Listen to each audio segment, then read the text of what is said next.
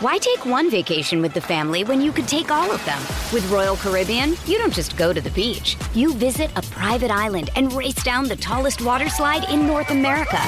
You don't just go for a road trip. You ATV and zip line through the jungle. You don't just go somewhere new. You rappel down waterfalls and discover ancient temples. Because this isn't just any vacation. This is all the vacations. Come seek the Royal Caribbean. Ships Registry Bahamas.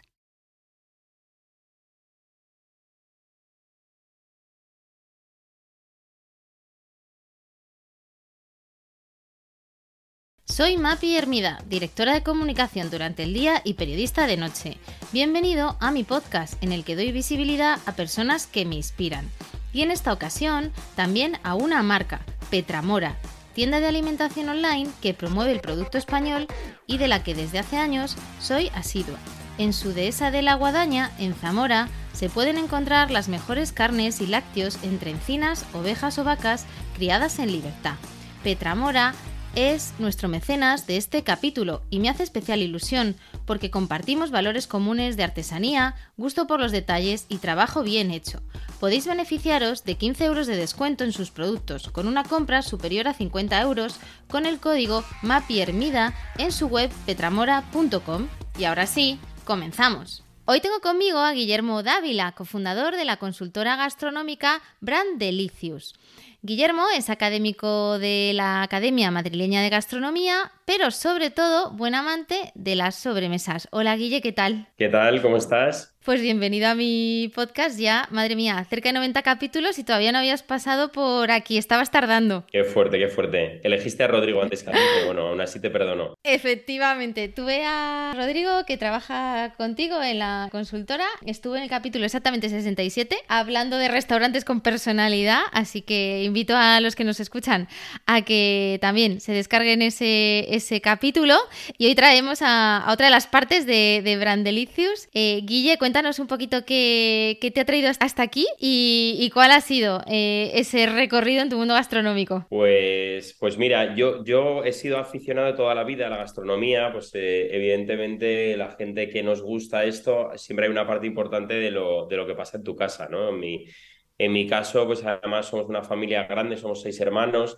y, y, en torno a una mesa es donde ocurría prácticamente todo. Eh, a veces era más difícil salir a restaurantes, pero sin embargo eh, la fiesta en casa estaba asegurada, ¿no? No había viaje o, celebración que no hiciéramos algo relevante en ese aspecto. Entonces, bueno, eso es algo que te marca no solo el hecho gastronómico, sino en mi caso también mi afición pasaba mucho por, por el compartir, ¿no? Por el pasármelo bien en una mesa y muchas veces más allá, eh, va más allá de, la comida per se o de la bebida per se. Entonces, eh, yo creo que eso es un, un germen que llevaba ahí siempre Em, estudié temas de, comunicación, de, comunicación audiovisual, de producción en, en, televisión y demás, y, me formé en eso y me dediqué al mundo de la televisión, pero siempre tenía el, el run run de la gastronomía, como ver cómo guiar mis pasos hacia realmente mi, mi pasión. Y además en, esa época todavía se sigue diciendo, pero siempre te dicen, no te dediques a lo que te gusta, que luego te va a dejar de gustar. Y bueno, a mí me preocupaba poco ese, ese comentario, la verdad todos mis esfuerzos en, en intentar eh, ver de qué forma aprovechar mis conocimientos en el mundo de la comunicación y demás y llevarlos hacia, hacia la gastronomía. Y así es como surge pues, mi paso por el mundo de las agencias, el mundo de, de la organización de eventos especializados en, en, temas de gastronomía y demás, hasta que, hasta que surge Brandelicius, que es como el gran proyecto de, de mi vida, junto con, con, Rodrigo, con Borja y con Javier, que son mis socios, y, en lo que intentamos eh, aprovechar todo nuestro conocimiento como aficionados, darle rigurosidad y profesionalidad por nuestra formación académica y profesional en otras partes, y, con todo eso intentar pues eh, solucionar retos muy diferentes de compañías o de restaurantes o de, eh, o de instituciones que necesitan eh, que les apoyemos en temas de consultoría de marketing, de comunicación y demás. Entonces, la historia muy resumida de, cómo llegas aquí. Por, por, el medio hay muchas comidas y, mucha, y muchos momentos felices que, que comentaremos ahora. Claro, porque en esto de la gastronomía, eh, parece que hay una parte que, bueno, no puedes trabajar en gastronomía si no te gusta comer, ¿no? Eh, no ¿Cómo estudias gastronomía, no? Porque en tu caso, Guille, es casi más gestión de negocios hosteleros eh, que puramente cocina, ¿no? ¿Cómo ves tú cómo se ha desarrollado también la profesión y, cómo también, ¿no? Le dirías a la gente que le gusta y que es aficionado del buen comer que se dedique a esto. Pues sí, este punto es súper bueno, porque además a mí me, pasa mucho que nos llegan un montón de currículums que a mí me emociona un montón de gente que está dispuesta a dejar verdaderos súper trabajos en, lo económico o en la proyección que tienen por dedicarse a, cosas relacionadas con la gastronomía y ven en Brandel. Qué curioso. Sí, súper curioso. Cada vez más es gente que, prefiere dejarlo todo, renunciar a, su sueldo, hacer un verdadero esfuerzo por, por dedicarse a esto. Entonces, a mí me, de alguna forma me, siento súper orgulloso por lo que hemos creado y también me reconozco eh, bastante en ese tipo de gente, porque muchas veces no sabes de qué forma dedicarte a lo que te gusta de verdad. Y en este caso, buen punto lo que comentas. Oye, si yo no soy cocinero, ni tampoco he gestionado negocios de hostelería, ni me he dedicado directamente nunca a la gastronomía, ¿cómo puedo aprovechar mi talento o, o mi aprendizaje en el pasado a esto? Y realmente siempre hay una forma, siempre y cuando tengas la capacidad de empastar bien las dos cosas. En nuestro caso, pues de alguna manera era nuestros conocimientos en temas de marketing, comunicación eh, o gestión de negocios o gestión de empresas, entendiendo muy bien cómo funcionan sus negocios, ver de qué manera puedes aportarles valor. En el fondo, una consultora hace un poco eso. Tú, contratas a una consultora desde tu empresa, da igual a lo que se dedique, y la consultora lo que hace es entender tu negocio y ayudarte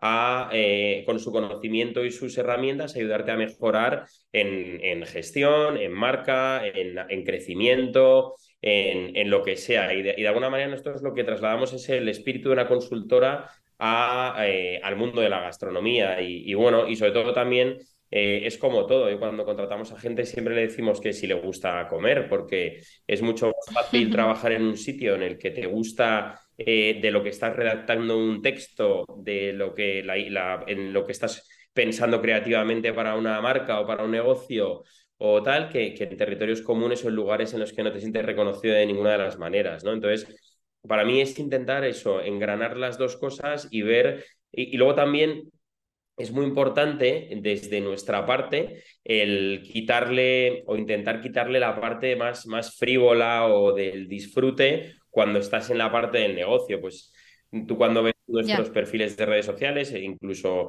incluso puede ocurrir con el tuyo, con el mío, con gente que nos gusta compartir cosas, pues no tiene nada que ver ese punto de vista a lo mejor más hedonista o, o disfrutón en torno a una mesa que, que, lo que hay detrás de trabajo, de esfuerzo, de rigurosidad, de reflexión y de estrategia detrás de cualquier cosa que hacemos desde nuestra empresa.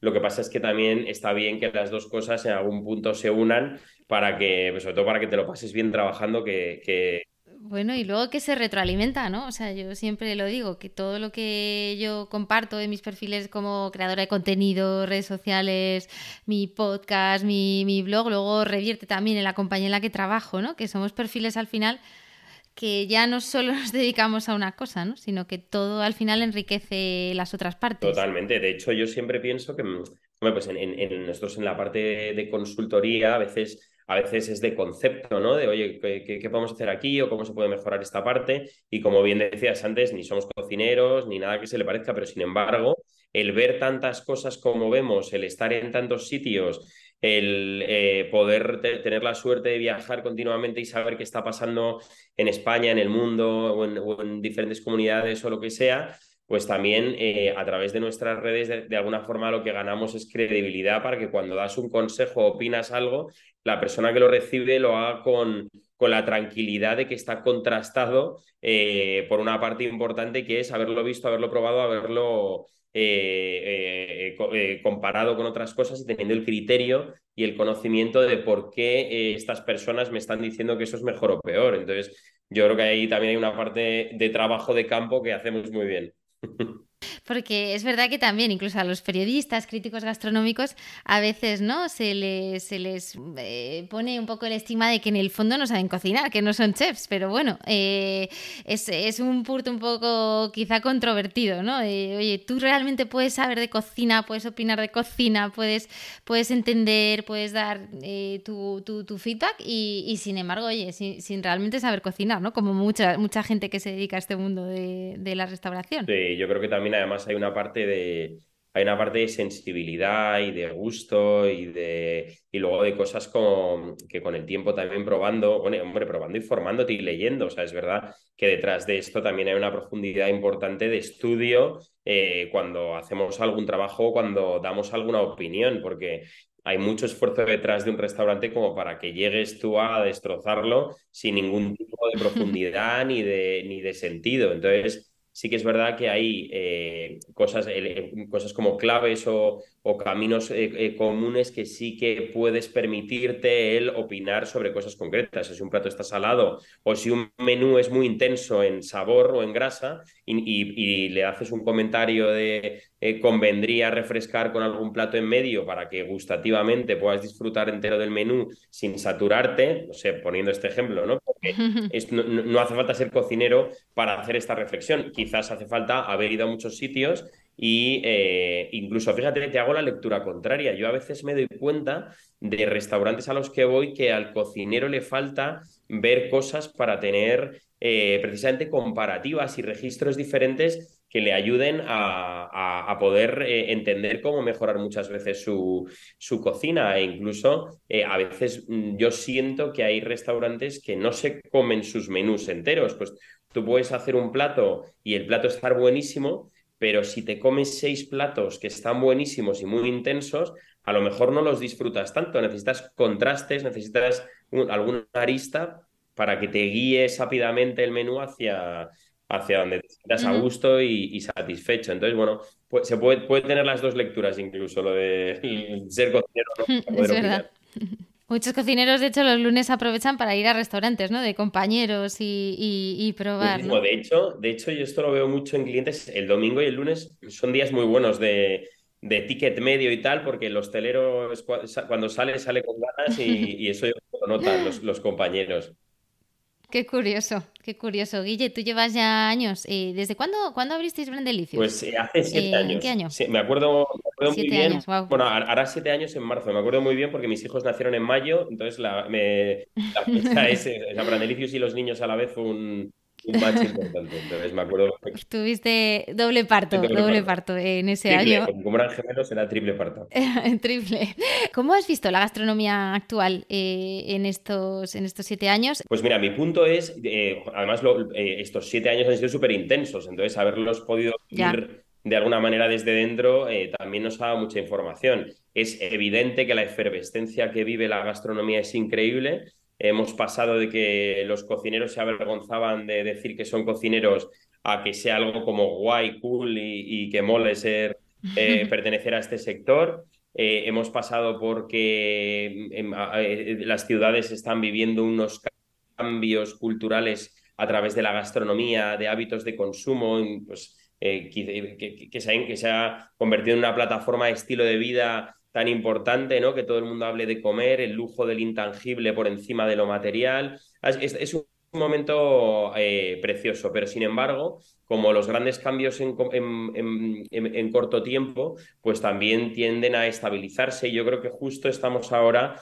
quizá en ese momento, ¿no? La agresividad que ha vivido la, gastronomía, el también entender eh, España como país, cómo se equilibra el mundo de la alta cocina con con los restaurantes de siempre, con, con, esa gastronomía más cotidiana, sin perder también esa parte más festiva y hedonista, el, el, etiquetar cosas, ¿no? que siempre también tienes a etiquetarlo todo y decir esto es no sé qué, esto es no sé cuánto, esto es alta cocina o esto es eh, eh, cocina tradicional.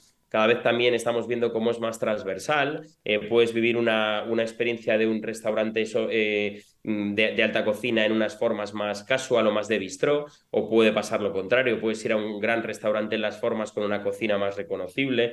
Entonces yo creo que estamos en ese momento un poco de estabilidad, también de un... Eh, yo, eh, creo que precisamente la, nostalgia está un poco de moda, ese, esa, ese crecimiento que ha tenido la, la restauración eh, ha despersonalizado un poco los restaurantes, las grandes inversiones, incluso las consultoras o, las agencias detrás que formamos parte también de cómo construir cosas, pero claro, luego eh, cuando abre el restaurante y cuando, cuando construyes lo que crees que debe decir, ya no estás en el restaurante y ahí el alma o lo que ocurre en el, en el día a día en ese sitio pues es importantísimo y más en un país como España en el que toda la vida eh, lo que más ha habido y lo que nos ha hecho especiales es precisamente esa gastronomía con, con duende y con, con personas detrás, con, con, miradas, con saludos, con gestos, con, con cariño y que eso no hay, no hay agencia de marketing ni, ni, ni, ni hay nadie que te lo pueda construir, ¿no? Entonces, yo creo que estamos precisamente en ese momento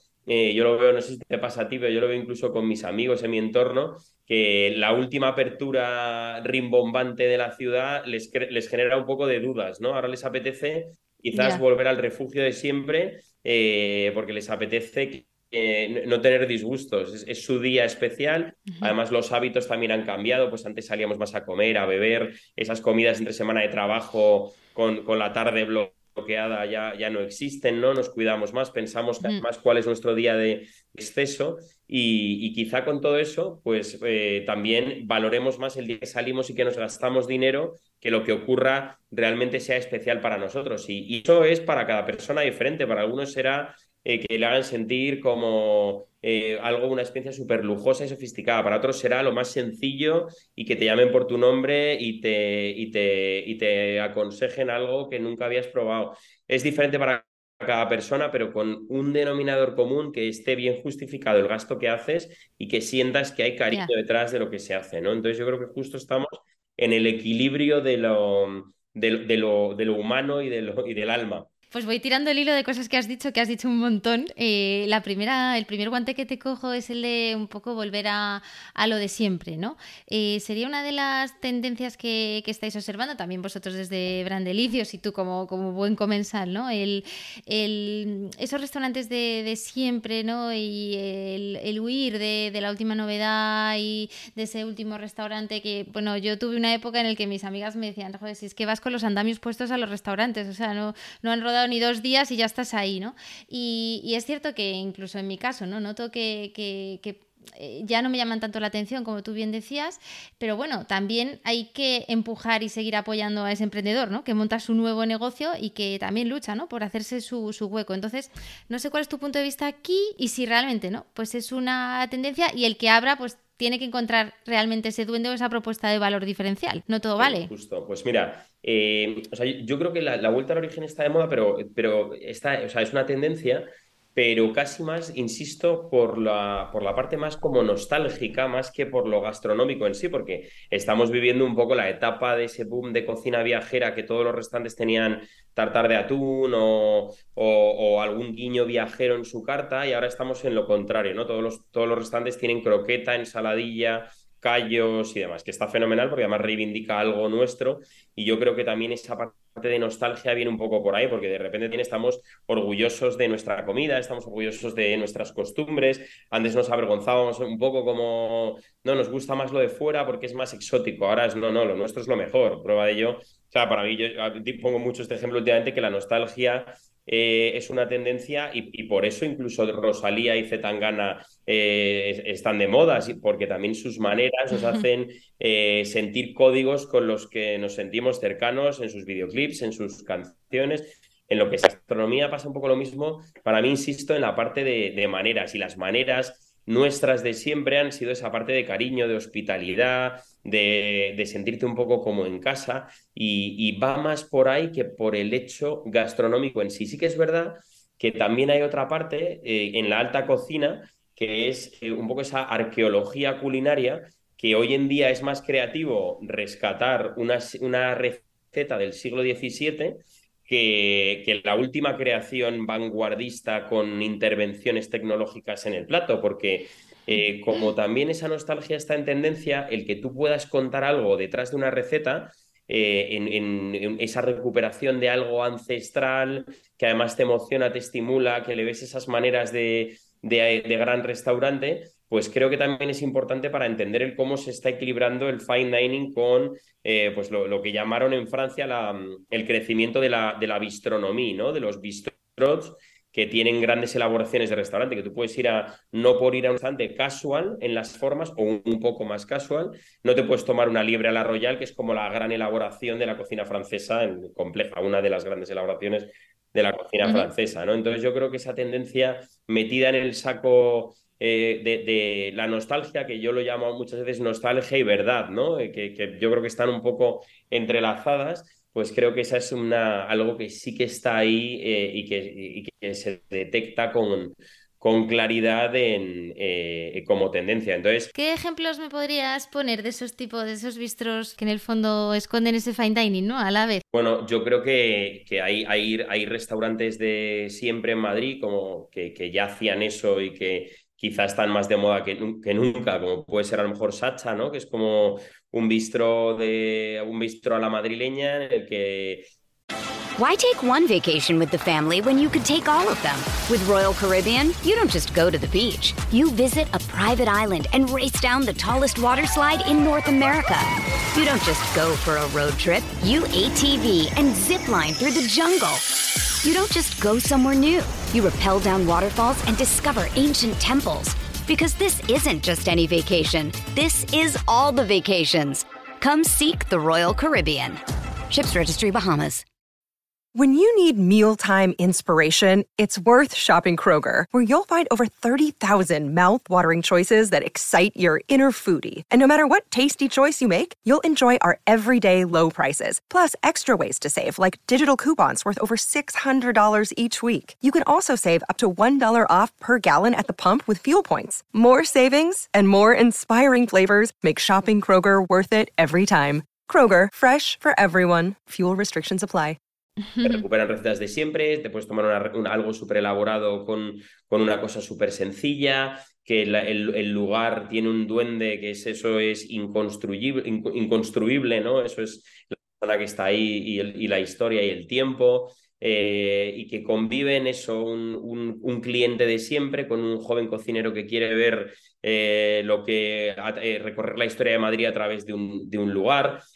Creo que también esto en, en, una, en otra categoría nosotros lo vivimos, por ejemplo, desde Lardi, ¿no? Lardi, que es un restaurante emblemático de, de, Madrid, que es historia viva de Madrid, que había entrado un poco en una fase más de decadencia, pues por, la, por, por lo que sea, ¿no? Porque muchas veces eh, los, problemas que pasan los, los, propietarios, quien, bueno, millones de factores, pues pierde un poco de esa esencia, se va desconectando del madrileño, que al final es, o, del, o de las personas que, que consumen el, restaurante, y entonces con el tiempo va decayendo.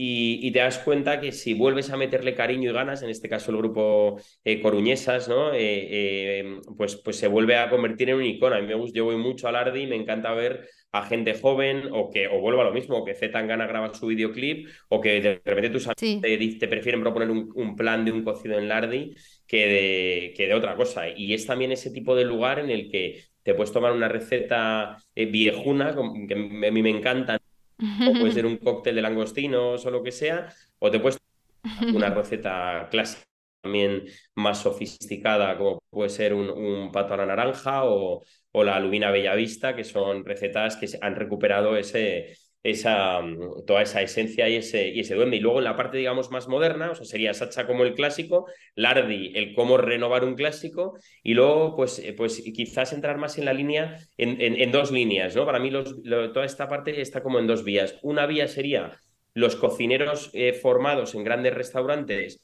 que emprenden su proyecto personal, ¿no? Que, que, eso está fenomenal y de hecho eso en Europa es súper habitual y en Madrid a mí me encanta que estemos volviendo a verlo. Es, oye, yo eh, eh, me he formado en las mejores escuelas, en los mejores sitios, tengo base de cocina para mm, por fin hacer lo que a mí me gusta, que es mi sitio pequeño, eh, decorado con gusto y sencillez, puede tener mantel, puede no tenerlo, pero sí que eh, que respire hospitalidad y hago una cocina libre, ¿no? De estilo libre, que en el fondo es lo que han hecho siempre los bistros. Un bistro era un sitio en el que te tomabas una croque monsieur, un, un sándwich con y una libra a la royal. Y era parte de una comanda, ¿no? Mm. Aquí pasa un poco lo mismo. Te puedes tomar a lo mejor una croqueta, una ensaladilla, podrá tener su división o lo que sea, y luego te puedes tomar un plato súper elaborado, muy respetuoso con la temporada, pues no sé, comparte bistró, chispa bistró, Sí, justo estaba pensando en comparte bistro, sí. Los nombres muy bien a explicar todo esto, ¿no? Porque llevan para identificar el tipo de concepto que es. Incluso los sitios en los que se vende vino eh, y que el vino también es importante y la comida es, es, un picoteo, también tiene un poco esa esencia, como puede ser eh, en, salesas o toda esta corriente de, bares de vinos naturales, como puede ser cruda o gota wine. Esto no deja de ser, en el fondo, bistros en los que el vino tiene una importancia y en los que los códigos, pues también reivindican cosas de conceptos más cosmopolitas, más modernos, que también son responsables con, pues, con lo que está ocurriendo en el mundo, ¿no? Que intentan darte mensajes eh, de los que tú formes parte como cliente. Entonces, esa parte está también emergiendo. Y luego, pues, eh, es, eh, otra corriente sería esas como un poco bistro casa de comidas. también en, de, de, formas más contemporáneas, ¿no? Que son, pues como podría ser a lo mejor el café comercial, es un lugar, un punto encuentro, que puedes desayunar, puedes, tomar un brunch, puedes tomar un aperitivo, merendar, tomar una copa, ver un concierto, tomar un café con tu madre o, lo que sea. Es como tienes 200 momentos de consumo en un mismo local. Y en el fondo también tiene ese punto un poco de bistro, es recuperar el recetario tradicional madrileño en unas maneras modernas, pero que también pueden meterte un guiño de una cocina a lo mejor más eh, viajera o de influencias de Madrid, porque ya hay cosas que son eh, madrileñas, ¿no? Ya, ya, ya, te sorprende ver algunos platos que ya sean, forman parte del ecosistema de Madrid. Entonces, esa sería otra vía en la que eh, es más amplio, es más para todo el mundo, todo el mundo encuentra un camino ahí, pero también se hace con cariño, se hace de manera artesanal todo, se busca el cuidado y esas dos vías yo creo que están muy emergentes en, en, Madrid. Guille, ¿qué pasa con los restaurantes internacionales? Porque me da la sensación de que también se ha diversificado un poco, ¿no? Que de repente tienes en Madrid un, un, georgiano que abre un restaurante libanés, ¿no? Un indio, ¿no? Y que, y que hemos eh, salido del ABC, ¿no? De, del japonés y, y, del restaurante tailandés, ¿no? Eh, no sé si tú tienes esa sensación también. Eh, ¿Y cómo estás viendo, ¿no? El desarrollo de la cocina internacional. Sí, yo, yo creo que la cocina internacional lo que está haciendo eh, en Madrid, en España, también es encontrar sus huecos eh, de una manera un poco más, más concreta y con verticales más directas. Antes eran los restaurantes de cocina internacional, pues eran un poco mix, ¿no? Era un asiático que tenía sushi, guiozas, nudas, ahora se va como de alguna forma eh, dándole más, pues lo mismo. Especializando, ¿no? Pues la, la multiculturalidad de Madrid, la de gente nueva que vive en Madrid, eh, es una ciudad que a todo el mundo le encanta y que cada vez más vemos como gente la busca como una opción para criar a su familia, para mm, eh, eh, hacer una vida aquí en Madrid, pues todo eso te lleva a que los restaurantes de las diferentes culturas que llegan intenten buscar un camino propio y un lenguaje propio para satisfacer a ese tipo de gente y luego también a un cliente como el madrileño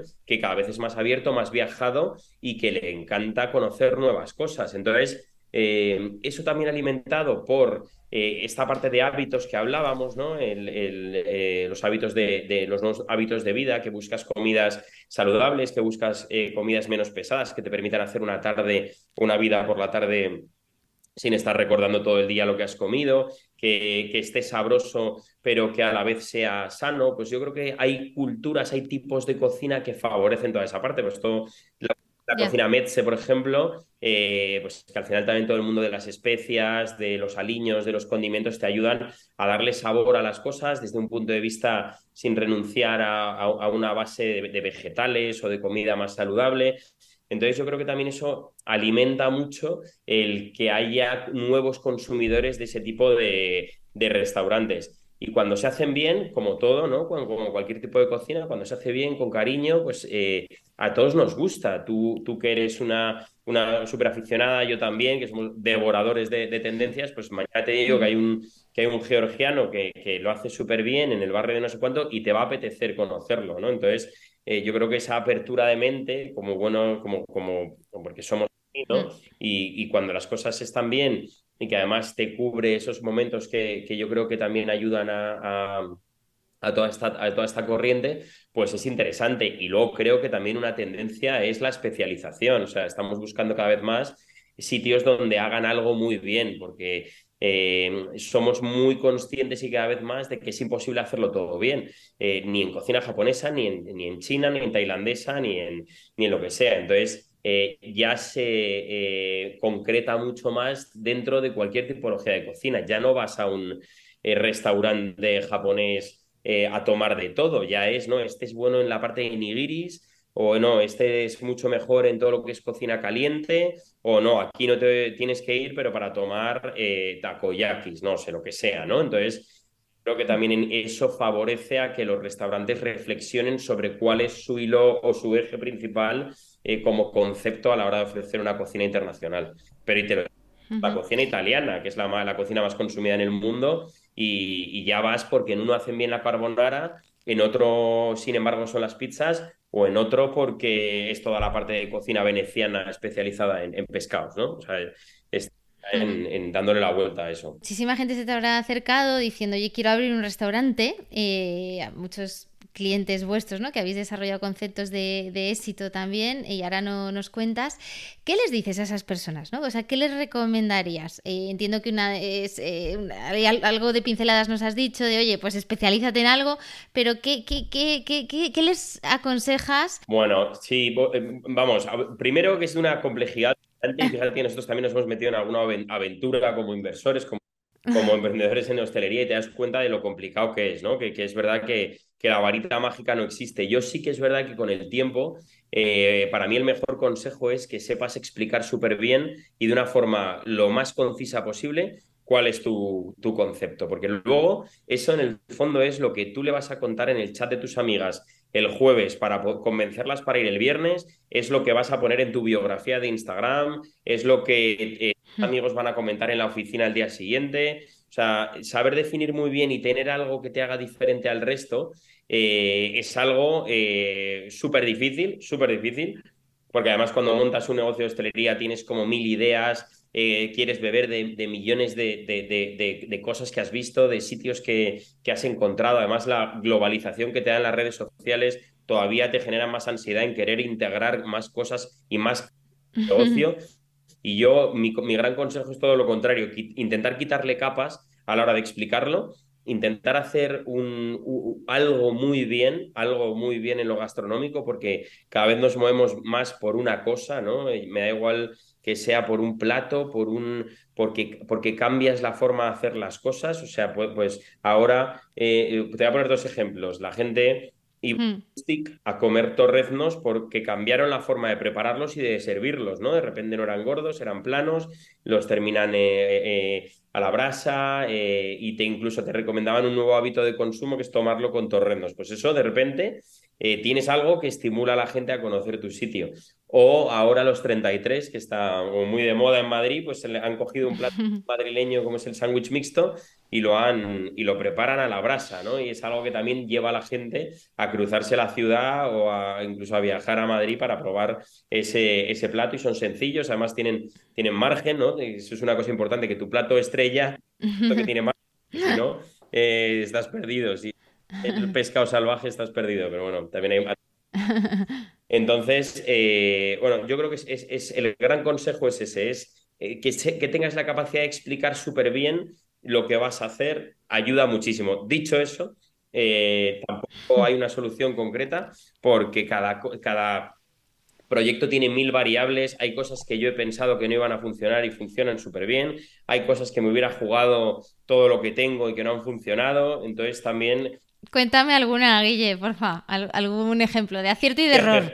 no, no, mejor, no, pero, pero bueno, tenemos la suerte de haber estado, de haber formado parte de muchos aciertos, porque al final, pues se nos ha acercado mucha gente en estos siete años que, que ha hecho las cosas súper bien. Entonces, ni, ni, ahí toda la responsabilidad, desde luego, no es nuestra, es, es, es, una cosa muy pequeñita, pero sí que hemos ayudado a, a proyectos que tenían las ideas muy claras y que luego lo han hecho muy bien a contarlo y a ayudarles a amplificarlo, ¿no? Pues me, da igual que sean cosas más especiales eh, o, esenciales o románticas, como es desde 1911, que es el gran proyecto de pescaderías cruñesas y que ahí eh, es, algo alucinante de lo, de lo, que hemos podido formar parte desde un punto de vista de la marca, de la imagen y que es súper eh, emocionante y, especial para nosotros.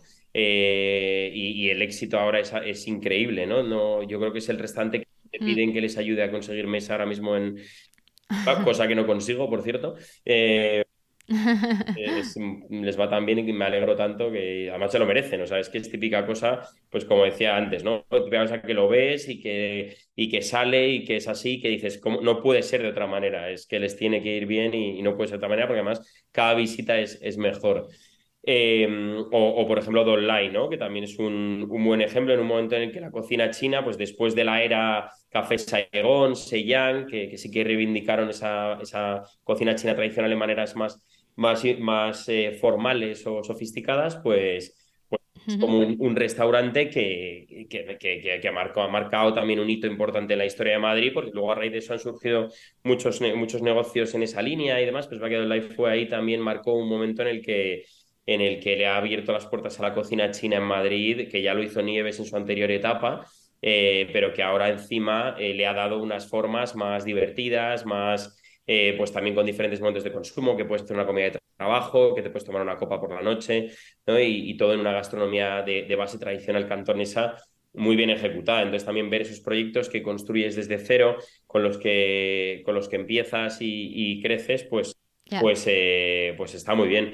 De lo, de, lo que no, de lo que no ha funcionado, pues bueno, es mejor aprender y no, y, no, y no darle mayor importancia, porque también muchas veces no sabes el por qué ha ocurrido y no sabes eh, cuáles son los factores que han llevado a eso. Yo ya te digo, el único que identifico en cosas que no han funcionado es en no haber sabido explicar lo que era tu, tu restaurante. Muchas veces... Conceptos demasiado complejos. E, exacto, muchas veces incluso te das cuenta que hasta te tienes que apoyar en otro para poder explicar algo, ¿no? Pues imagínate, eh, tú a lo mejor a una amiga tuya le dices, no, sé qué, pero con no sé cuánto, ¿sabes? Y hasta eso es válido, o sea, que, que tú le puedes explicar a alguien apoyado en una cosa que funciona eh, que para, para, para poder eh, que, que, sea súper entendible en una frase, pues jolín, ya está, ya te está facilitando la vida el que tú, el receptor de lo que, del, mensaje que quieres trasladar, tenga algo en, qué compararse, cómo apoyarse y cómo entender lo que va a ocurrir, ¿no? Entonces, para mí ya te digo, ese es el, el, gran consejo y luego si no pueden contratar a Brandelicius para... Bueno, aquí das por sentado, Guille, que el modelo de negocio funciona, que entienden cómo hacer una cuenta de pérdidas y ganancias. Quiere decir que, los básicos los das por sentados, porque, bueno... Buen punto este que, que, tocas. Eh, es que eso está, ha mejorado un montón, ha mejorado un montón. ¿eh? Qué bueno. Es increíble. Es verdad que, hubo una, al principio, pues necesitábamos meternos también en la parte de, más de negocio y demás, y siempre hay un margen de mejora, pero hay un margen de mejora en todo. O sea, en cualquier, en cualquier compañía, pues seguro que alguien con una visión desde fuera te ayuda a mejorar tus costes, a rentabilizar tus márgenes, a mejorar eh, EBITDA o, cualquier terminología, ¿no? Ni, ni ¿no? ni no habla mucho de esto últimamente, ¿no? Del EBITDA, sí. Es verdad que Nino es un pues es hostelero de raza que le va todo fenomenal, que se merece todos los éxitos, es un currante nato y te dice, pues mira, ahora me he metido en la parte de negocio y me estoy dando cuenta que se pueden mejorar procesos, calidad de vida, márgenes, etcétera. Pues por supuesto, es verdad que las bases ahora han mejorado muchísimo, la gente tiene un plan de negocio, sabe, eh, hay excepciones por un lado y por el otro, ¿eh? hay cosas de todo.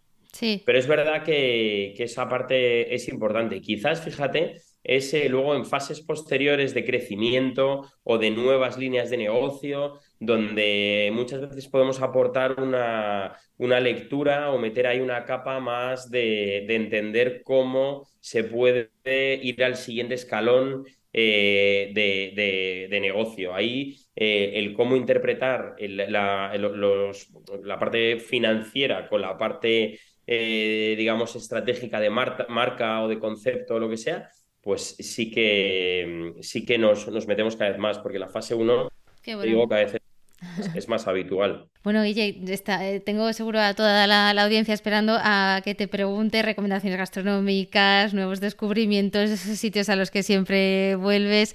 Eh, empezamos por ahí si quieres. Me mencionabas Sacha, me mencionabas Lardi. Eh, lo vemos también en tus redes sociales, pero déjanos aquí, ¿no? Esos sitios que son para ti, tus templos gastronómicos. Vale, venga, pues vamos con algunos. A ver, yo, yo cada vez más disfruto de, de cosas en las que me sienta a gusto, hospitalidad y en las que haya una, una convivencia entre el placer del vino, la comida, el sitio, etcétera, ¿no? no ahí es donde Pesa mucho. Para ti el vino pesa mucho. el vino pesa mucho, sí. Para mí el vino pesa mucho cada vez más y entonces intento que cuando voy a un sitio especial, otra cosa es una comida más cotidiana, ¿no? Pero cuando quiero hacer algo importante intento que el vino tenga una, un peso. Muchas veces asumo que la inversión en vino no eh, para un negocio eh, es, importante o el, encontrar, el tener acceso a determinados eh, productos de vino y demás es complicado y entonces disfruto igual y, no tengo problema, ¿no? O incluso a veces algunos restaurantes permiten descorche y puedes llevar tus propios vinos, entonces bueno, ahí mm, me manejo, pero sí que es verdad que que para mí es, importante. Yo en Madrid, por ejemplo, pues lo que decías, voy mucho a Sacha, eh, voy mucho a la tasquita de enfrente, porque además eh, Juanjo en la tasquita de enfrente siempre tiene ese punto un poco eh, basado en la temporada, encontrar esa elaboración que, que a mí me, emociona, ¿no? Pues, pues en, acercándose el invierno, por ejemplo, el cardo el cardo como verdura combinado con la trufa negra. Pues dos, dos, mm, es un plato de la tasquita que a mí me fascina y que sabe a temporada, es una elaboración especial, es algo eh, que no es, no es, fácil de encontrar y a mí eso me, me estimula, por ejemplo, ¿no? Me, me gusta y disfruto y, y, lo que sea. Em, también sitios donde, pues antes comentábamos, ¿no? Sitios donde ir a beber eh, botellas de vino y que la comida acompañe, porque a veces eh, también se trata de eso, ¿no? De sentarte con amigos en una mesa, que la comida sea más un, un, algo que acompañe a la conversación y al vino y que tampoco es algo que necesites tener el foco. Entonces, para esos sitios, pues, pues, Angelita o Cueñas, eh, pues son sitios, o, Laredo, son sitios donde, la, barra de Laredo, donde, donde puedes disfrutar muchísimo de, esa parte también. Eh, luego, pues también me encantan los grandes restaurantes, porque yo disfruto muchísimo de los grandes restaurantes, porque como amante de la restauración, donde cuidan todo, hacen una sobreinversión y se preocupan de ir al máximo detalle, eh, a mí me, me, eso, eso me. Es como si te gusta la moda o el arte, ir a ver los grandes museos o, o las, grandes, o las grandes tiendas. ¿no? Entonces, me encanta Sadel porque entiende muy bien el, arte de la hospitalidad, ¿no? El, no no existe de verdad llevado, llevado a, la, realidad. Sadel es un sitio que, que, que, te pueden organizar hasta una reserva en un hotel, desde el, desde el restaurante o, tener las peticiones eh, eh, de, todo tipo y siempre van eh, a, recibirlas con cariño, o la gran restauración ahora, ahora en invierno, que para mí es el mejor momento para visitarlo, como puede ser Horcher, que para mí es casi viajar a, viajar a otro lugar, ¿no? Es como un día especial en el que entras en, otra, en otro sitio, eh, en el que eh, ser tremendamente, tremendamente feliz, esa gastronomía recargada, moqueta mullida, mantel y, y, y, todo, ¿no? Y la, el corte en todas las formas y esa cocina clásica terminada en la sala, camareros que, que tienen un punto de cocineros porque tienen un rol en la sala, pues yo todo eso lo, lo disfruto un montón, o desde 1911, que hablábamos antes también, ¿no? Esa, esa forma de la gran restauración desde un punto de vista contemporáneo también me gusta mucho. Y luego, polarizado totalmente a otro sitio, disfruto muchísimo en, en los bares, ¿no? En bares que hacen las cosas bien. Yo en el doble, por ejemplo, es uno de mis sitios favoritos, voy muchísimo, eh, producto de, de super calidad, fácil, estás de pie, es informal, una caña genial tirada también, si quieres, tienen vino o también lo, puedes llevar, porque fíjate, siendo un bar entienden también fenomenal el mundo, ese mundo de, hospitalidad. En un, en un aspecto más contemporáneo, Hermanos Vinagre también me encanta, porque además ese punto de nostalgia lo entienden súper bien, entonces es un sitio donde tomarte un, filete ruso, ¿no? Que a mí es un plato que me encanta, que me recuerda a mi casa y lo hacen genial con carne caslío fabulosa y lo hacen súper bien. O la Toledana, que es un sitio que abre solo los medios días, que está en la calle Aviador Zorita y que para mí tiene las mejores gambas al ajillo de Madrid. Pues son, son cosas que también eh, cada, vez, cada vez disfruto más. Eh, bueno, he dicho un montón, pero vamos, que... He dicho un montón, venga, quedan ahí y, ahora esos nuevos descubrimientos, ¿no? Eh, sitios que te han sorprendido últimamente. A ver, eh, mira, una, cosa que yo creo que está cambiando un poco los, los, la, forma de, consumir gastronomía y, por lo que a ti y a mí también cada vez más la última apertura no nos estimula tanto como ocurría antes.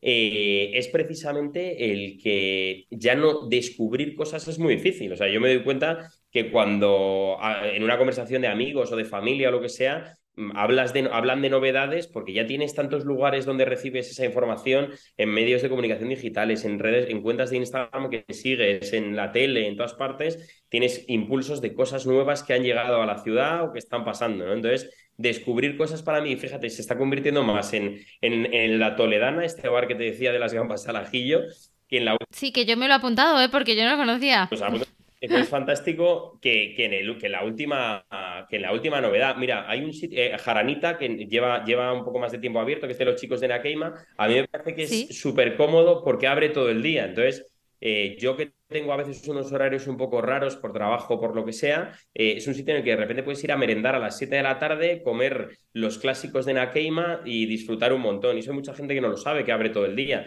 Entonces, pues eso es una novedad que yo creo que sí que es importante porque también eh, yo creo que es una tendencia, ¿no? Los horarios más, más eh, corridos, ¿no? Que abres en una franja, abres o no abres fin de semana, pero sin embargo entre semana abres en turno corrido y está todo el día abierto, pues son cosas que a mí, que a mí la verdad que me, que, que me gustan bastante y que, y que aprecio un montón. El otro día, fíjate si, fíjate si tengo un problema con las novedades, que el otro día a la gente de mi oficina, mm, mm, mm, eh, más joven que yo, le preguntaba, oye, decidme cosas concretas y, y, me hago una ruta por Madrid para, para no eh, perder el pulso de lo que está pasando también en, en, de repente, pues eso, me decía, no, claro. porque pegado a Jaranita han abierto un sitio de, de sándwiches eh, de, con, de huevos revueltos o de, huevos ah. francesas. Y estuve con un pan muy guay y están súper buenos. Enfrente de Nakeima hay un sitio de bagels que, que, también son unas bagels artesanales de un cocinero americano que lo hace fenomenal. O sea, luego te das cuenta que ahí pasan muchas de, de, especialización, de cosas muy, concretas, que, que, vas y lo hacen súper bien. Y también tomarte un sándwich o un bagel bien hecho, con cariño, con el pan hecho por ellos y demás, pues son, eh, como aficionado a la gastronomía, a mí me emociona muchísimo, como, como un restaurante o como o como otra cosa, ¿no? Entonces yo, creo que eso, eso es importante, porque luego si te hablo de novedades sonadas, pues realmente ya las tenemos bastante controladas. Yo creo que la gran novedad eh, de los últimos meses va a ser el nuevo restaurante de, Rafa Zafra, que se va a llamar Rural y está ahí en la misma calle que está Estimar y es un concepto de de las maneras, esas, formas tan eh, limpias y, sofisticadas que tiene Rafa, pero con su cocina mm, racial de, siempre y demás, llevado al mundo de la cocina de la tierra, ¿no? De productos de interior, de carnes, eh, de carnes en, todo, en todo el abanico, ¿no? En, aves, en em, vacunos, eh, cerdo ibérico, absolutamente todo. Yo creo que ese va a ser un sitio donde lo vamos a pasar muy bien y, bueno, y casi cuando salga este podcast se estará abriendo, así que va a ser una novedad. Guille, te pongo en un compromiso, si te pregunto cuál ha sido para ti la gran apertura de, este año o paso, paso pregunta. No, podemos, eh, podemos ver... Eh, un Bascout, un Arambure, no sé, un, no, sé. No he oído, Arambure no he oído y me apetece un montón. Sé, lo tengo súper pendiente, que además tengo mucho cariño a Apache.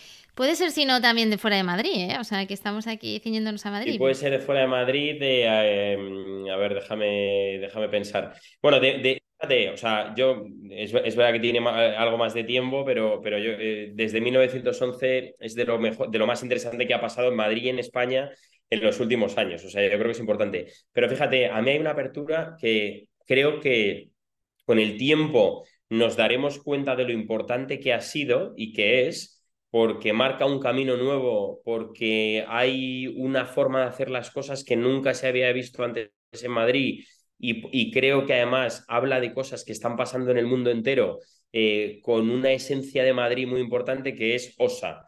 Osa em, es un restaurante que está abierto en la Ribera del Manzanares, abrió en junio, si no me equivoco, bueno, a lo mejor poco antes, en, no, abrió antes, en, abril, mayo, por ahí más o menos, ¿no? Pasa que hicieron una época de rodaje de Friends and Family y luego ya abrió oficialmente, pero bueno, por ahí, no ha, hecho un año.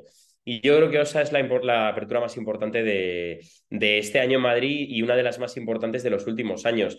Insisto, yo creo que el tiempo eh, nos hará entenderlo mejor, porque hay, hay, una parte artesanal que creo que también es otra tendencia muy alineada a la nostalgia y a, la verdad.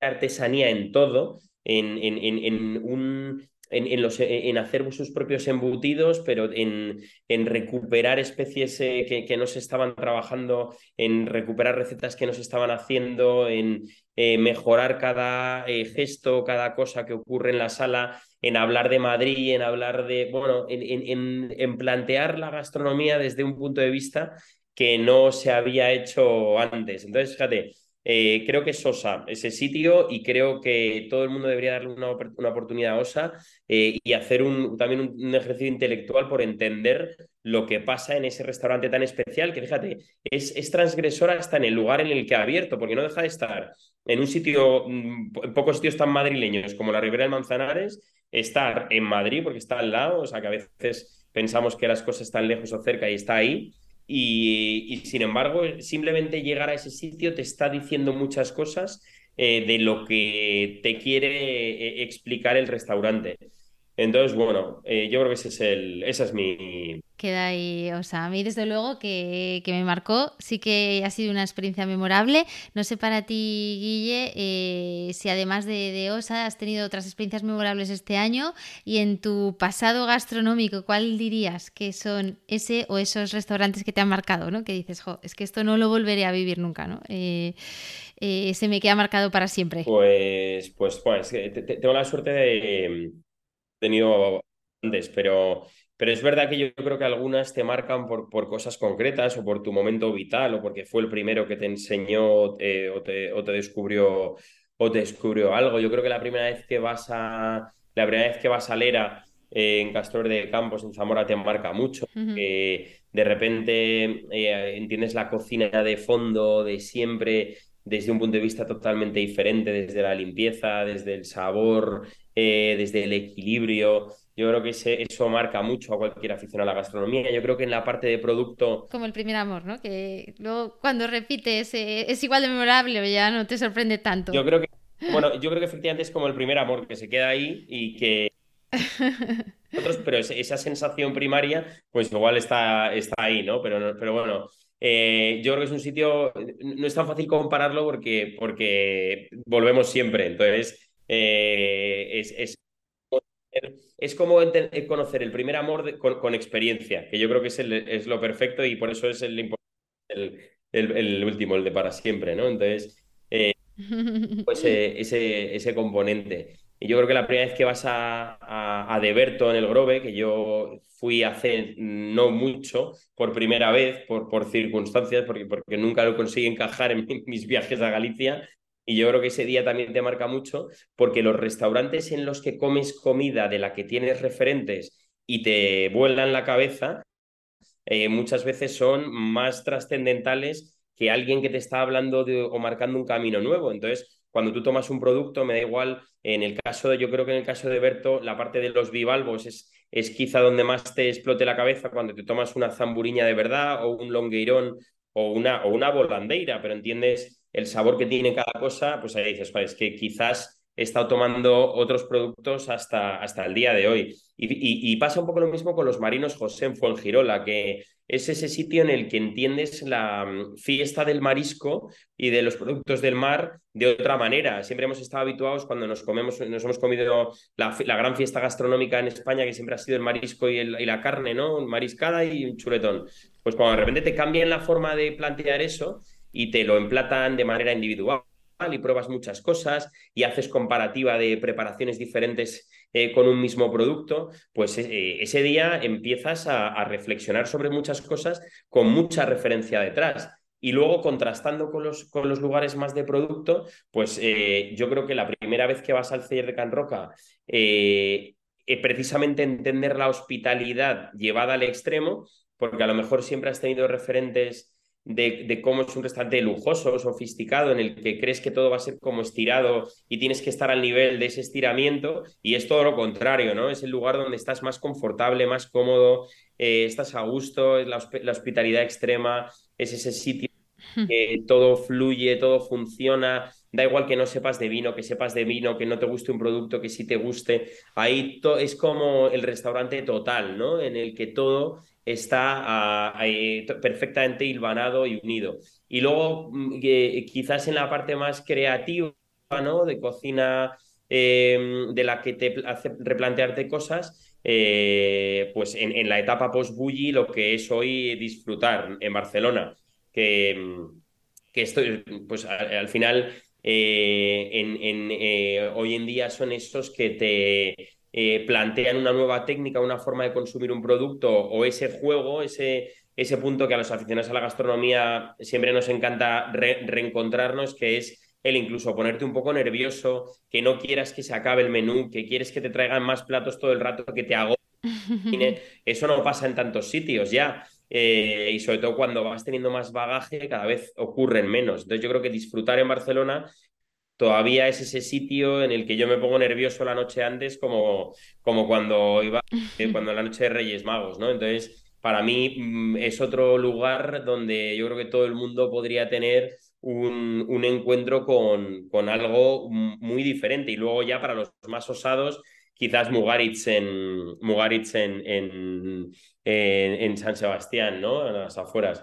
Eh, es un sitio en el que tienes que ir directamente con, con una mente muy abierta y con gente que sepas que lo va a apreciar pero desde luego es de esos sitios que te, que te remueve por dentro y que yo siempre eh, he disfrutado mucho y que, y que para los más osados creo que puede ser un lugar donde puedan experimentar algo diferente a, lo que, a, lo que les haya, a lo que les haya pasado siempre. Entonces, bueno, esos quizás son los que me han marcado más en, como relevancia en, la restauración y luego están los que te marcan por cosas intangibles, los que te marcan porque era el sitio al que iba con mis padres, como en mi caso es Casa Ciriaco en, en Madrid, ¿no? A tomar la, la gallina pepitoria. Eh, bueno, era un sitio emblemático en mi vida y, y esos te marcan por, por lo emocional y son sitios a los que siempre hay que volver y hay que tener cerca porque, porque también esto va de eso, de, de los intangibles y de las emociones. No siempre vas a estar ahí con, no es que está subido de sal o bajo de la conexión emocional, Guille. Pues se nota que nos gusta la gastronomía, llevamos una hora charlando, yo estaría otra entera, tenemos que dejarlo aquí. Claro que sí. Un gusto haberte tenido en el, en el podcast. Apunto todas las recomendaciones en las, en las notas del capítulo que nos dejas y va a haber que tener otro segundo round ¿eh? de, gastronomía y de Guille Dávila en el podcast de Mapi Hermida. Feliz, me das carrete y no paro, así que mejor dejar la segunda parte si lo pide la Una abrazo, Guille. Muchas gracias. Muy gracias. Y hasta aquí la entrevista de hoy. Si te ha gustado, no dudes en dejarme un me gusta en tu plataforma de podcast habitual o ayudarme a mejorar enviándome cualquier comentario a través de mi Instagram, arroba la-gastrónoma o mi blog lagastronoma.com. Gracias y hasta el próximo podcast.